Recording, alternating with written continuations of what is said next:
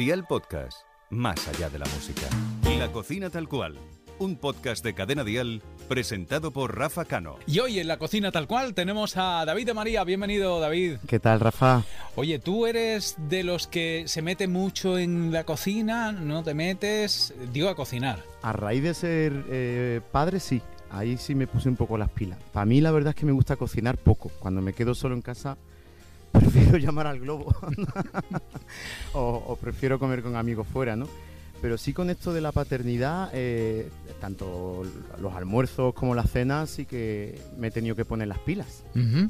Eh, mm, supongo que la receta que nos vas a dar es una receta tuya que mm, tú la preparas cuando, cuando vienen amigos, ¿no? Bueno, esta se la suelo hacer cuando vienen amigos, pero de mi peque. Que he conseguido hacerles un con pechuguitas de pollo algo que le guste más que los nuggets, porque los niños de hoy en día están todos enganchados a los nuggets. Entonces yo he conseguido con esta receta, eh, pues que mi hijo cada vez que se la haga se, se coma con mucho gusto mejor que un nugget americano, un- pues una pechuguita al jerez. Oye, ¿y, y qué, es, qué es lo que vas a preparar? A ver, cuéntanos. Pues voy a preparar unas pechuguitas al jerez que yo luego corto muy finitas para, para que mi peque, por ejemplo, se la pueda comer. Y si quieres te explico cómo la hago. Sí, paso a paso para tomar buena nota porque tú nos garantizas que está buena. Sí, de verdad que sí, sobre todo por el toque de, de- del vino de la tierra, ¿no? Que es la que le da el saborcito. Vale, pues, Pues ¿qué, mira. qué necesitamos? Aparte de pechuga, Aparte de pechuga muy finita, eh, necesitamos un buen aceite de oliva con, con tu olla, eh, ajito, sí. hojas de laurel, es importante porque también le da un aroma especial. Y sobre todo vino. La gente puede hacer carne con vino blanco, pero en este caso yo, eh, al ser eh, eh, pechugas al jerez, tiene que ser o manzanilla Sí. o tiene que ser vino fino de, De de- Jerez. de Jerez, de la tierra de Jerez.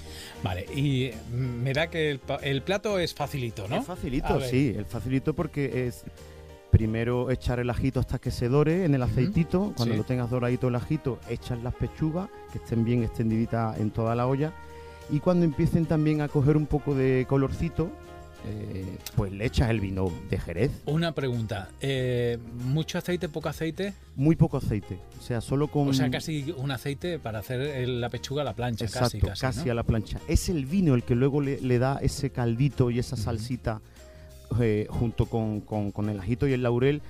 Cuando ya eso se, se evapora, ese vino, pues lo, lo impregna todo el, el- el filetito, digamos, de pechuga y luego se lo corta finito al niño eh, y las puedes hacerte unas papitas también eh, cociditas mejor que fritas y creo que es un plato muy, muy sencillo con que tengas en casa, aunque sea en el congelador, eh, algunas pechuguitas, pues, pues Mm. mira, con que tengas ajo en casa, un poquito de pimienta, eh, laurel y vino de Jerez, tienes un platazo. Pero en esta ocasión el secreto es el vino de Jerez, ¿no? El que le da el punto que Sí. lo diferencia de, por ejemplo, de otros vinos.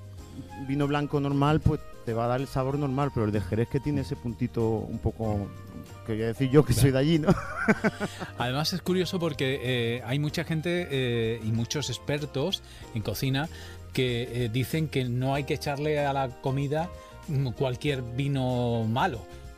Eh, Hay que echarle eh, vinos buenos, caldos Exacto. buenos, porque al fin y al cabo es algo que, que tú también vas a consumir. ¿no? Yo creo que la denominación de origen del vino de Jerez y el vinagre de Jerez y, y todo el marco de, de esta campiña, pues, pues igual que si te vas a, a Ribera o te vas a Rioja, ¿no? Con, el- con los tintos, ¿no? Es, es- es un vino de mucha calidad que, que luego en las comidas todo, porque también hay comidas como el los riñones al Jerez que tienen que llevar el vino de la tierra de Jerez.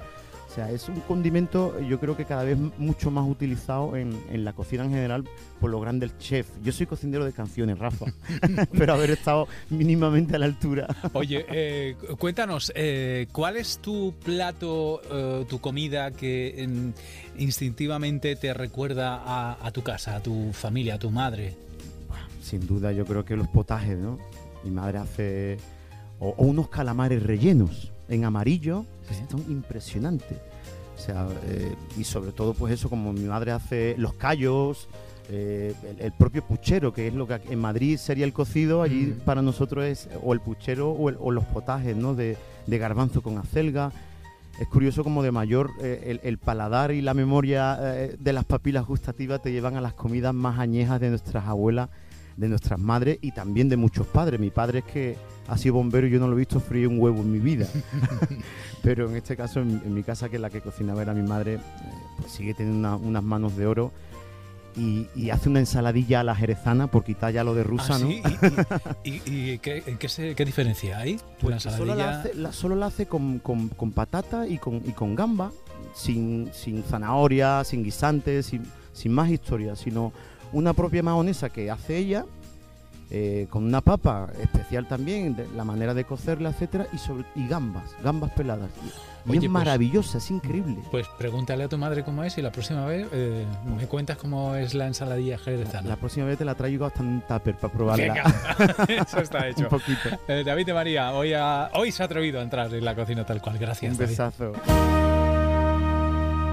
La cocina tal cual, con Rafa Cano. Suscríbete a nuestro podcast y descubre más programas y contenido exclusivo accediendo a Dial Podcast en cadenadial.com y en la aplicación de Cadena Dial.